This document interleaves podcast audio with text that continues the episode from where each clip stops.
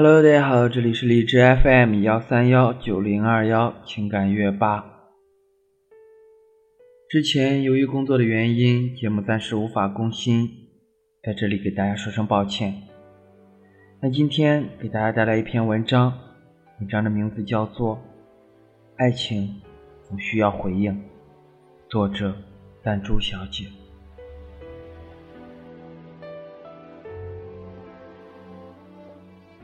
洛克分手了，我们欢呼雀跃，因为他再也不用跟我们诉苦了。洛克和前男友相爱相杀了三年，就给我们诉苦了三年，中心思想都是我想跟他说说话，怎么就那么难？洛克想和前男友聊上天，是真的难。有时候洛克上班无聊，打电话给前男友闲聊。嗲声嗲气的问：“亲爱的，你在干嘛呀？”换来前男友冷冰冰的一句：“你闲得慌，就去报个课程。”他瞬间黑云密布，再也没有了好心情。有时候他们在家里待上几小时，前男友玩电脑，他看看剧，弄弄其他的，各做各的事，对话。不超过五句，他基本都是这个模式。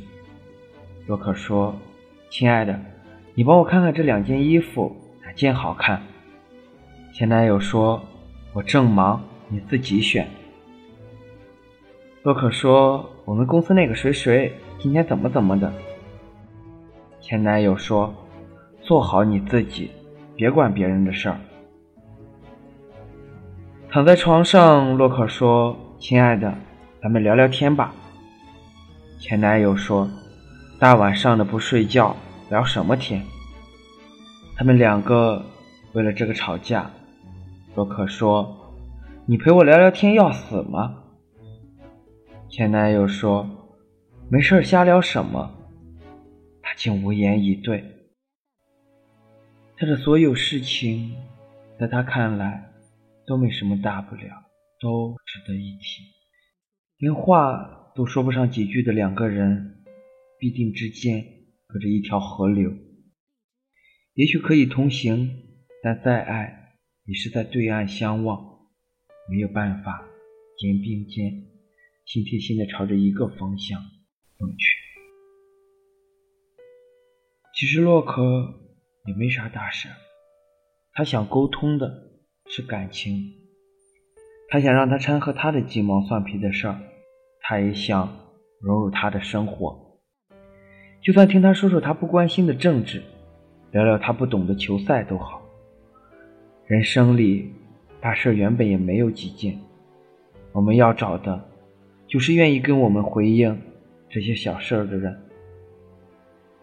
很多人不明白能回得上话有多重要，甚至觉得对方太作。通常都有这样的情况：当对方心里燃着一团火，兴冲冲地奔向你，你冷不丁地回了一盆冷水，山凉且心凉。而且，我觉得能回应比会聊天更重要。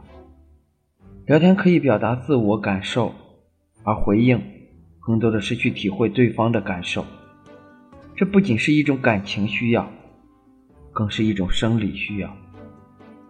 听说美国中央情报局最残忍的酷刑不是肉体折磨，而是关进一个什么都没有的小黑屋。再牛逼的犯人，也熬不过几天就投降了。二战之后，很多从集中营里出来的犹太人选择了自杀。集中营里的艰难都没有把他们打倒。也没有击溃他们的生存意志，但是回到家中却受不了了。有人分析，他们从集中营里出来以后，讲自己所受的折磨和痛苦时，发现周围的人根本理解不了，更不能感同身受，甚至对他们一遍一遍地讲述那些苦难表示厌烦，最终导致精神崩溃。身体上的痛苦，人们往往是可以独自承受的，而精神上的孤独，是一个人无法独自排解。这就需要回应，需要人懂，需要跟别人自我的深层的连接。这种回应，从亲人那里、朋友那里，更是从爱人那里。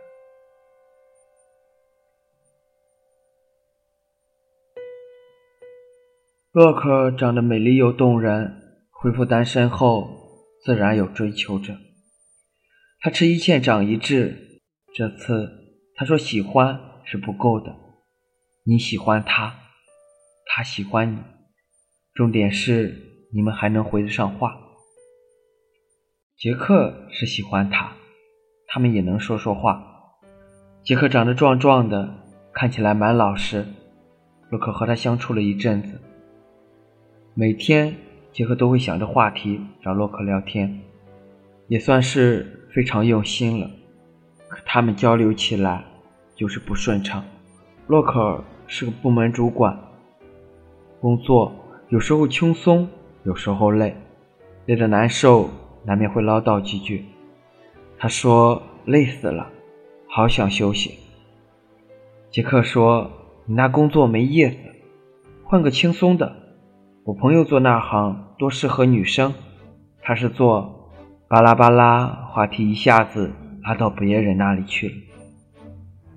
他们聊起旅游地，洛克说：“我最喜欢大海，今年还是想去海边玩几天。”杰克说：“我要旅游就去看朋友。”他说：“你喜欢去城市旅游吗？”杰克回答。我朋友在城市。洛克问：“你旅游不是为了自己开心吗？”杰克说：“去看朋友。”洛克想问的只是你喜欢海岛还是城市。杰克真的去旅游了，给他说：“我给你带个佛像吧。”洛克问：“为什么？”说：“送你当礼物。”洛克说：“我不信佛教。”杰克说：“没事儿，放家里摆着。”洛克说：“谢谢你好意，我不需要，家里也没地方放。”杰克说：“这佛像好看，我拍给你看。”洛克尔只是不想要一个没有实用的东西。并不在乎于好看不好看。有一次，洛克晚上得了急性肠胃炎，打电话给杰克。杰克那天正好朋友聚会，可儿说自己的身体不舒服。杰克回了一句：“我来接你，跟朋友喝点酒就好了。”洛克当时疼得都说不出话。杰克以为对方挂了电话，第二天才后知后觉。他又明白一个道理：愿意回应你的人，不一定是最能理解你的人。可能对方回了很多话，也为你做了很多事，全不在一个频率。他不能理解你的意思，也不会在你需要他的时候及时出现。因为回应，并不是简简单单的回几句话就行了。在《芈月传》里，弹幕上有一句话。让我记忆深刻，是说皇后刘涛猜不到秦王的心思，又要硬去猜。当两个人思想、观念、思维方式都不一样，无论多花心思，都是枉然。你们压根儿就不会想到一堆去。不能知心的爱人，终究无法走入心门，仿佛天生不来电。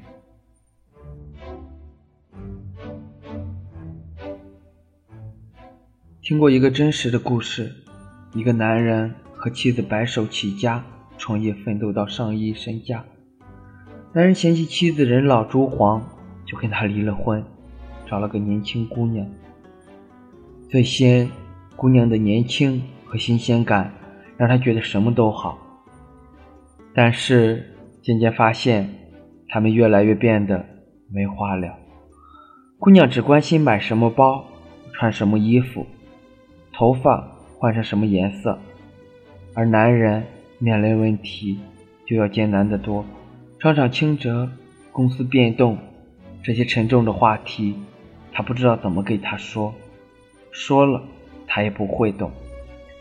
偶尔提过，女生也只是用点声点气的“不要紧了”来回应。男人突然意识到，年轻姑娘虽美，却不能理解他，反而是前妻能跟他聊一聊，出出主意。最后，这个男人和前妻复了婚，因为回应中的理解，通常是需要建立在价值观甚至阶级一致上，否则。就是天生不带感，最后感情也被这些差异化消磨光了。所谓价值观一样，是你们的消费观、对事物的认知、处事原则和态度要相近。比如，你们对金钱的看法，如何分配、如何使用、如何取舍；你们对工作的态度，是都很上进，还是都在混日子？你们的家庭观念，男主外女主内还是什么？你们的理想生活是过上怎样的生活，还是得过且过？喜欢旅游吗？你只有步调一致，观念差不多，我们才能看到对方的优点，减少矛盾，从而很好的相处下去。认识一对小夫妻。丈夫是从中间挤牙膏，妻子是从后面挤牙膏，小细节成了导火线，干脆离了婚。听起来这个理由很扯淡，可实际是他们长期的价值观不一样，导致生活习惯不一样，最终导致了无法继续走下去。在漫长而繁杂的生活里，当爱情被柴米油盐消磨干净之后。还能彼此相互体谅和关心，共同分享人生的苦与乐，有说不完的话，有无数可以一起做的事，这才是你们生命里的灵魂伴侣。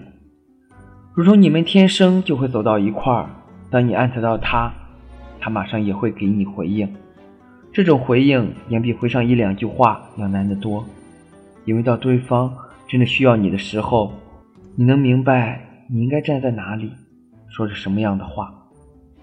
就像洛克现在身边的这个人，或许他不是那么多追求者中最帅、最有钱，甚至最爱他的，但却是最能给他回应的人。无论是聊天、陪伴、物质、精神上。之前“仪式感”这个词盛行，但总是不那么接地气。但是我觉得最好的回应就是一种仪式。就好像他在问：“你在吗？”你回了一句：“一直都在。”就像母亲节送给妈妈的一根项链，闺蜜本命年生日送给闺蜜的一串红绳的转运珠，过节送给自己的一副耳钉，情人节送给女朋友的一条潘多拉，给你所爱的人最好的一个回应，用这份诚意，让对方或者自己真切感受到。并分享这份爱的心意，在人生路上，你们互相理解、包容和陪伴。当你在庄重而神圣的婚礼仪式上说一声“我愿意”，他将用心为你挑选一枚带有婚约的戒指，深情戴在你的左手无名指上。这是彼此爱的回应。这种回应无关金钱和财富，而在于发自内心的诚意。这才是最好的仪式感。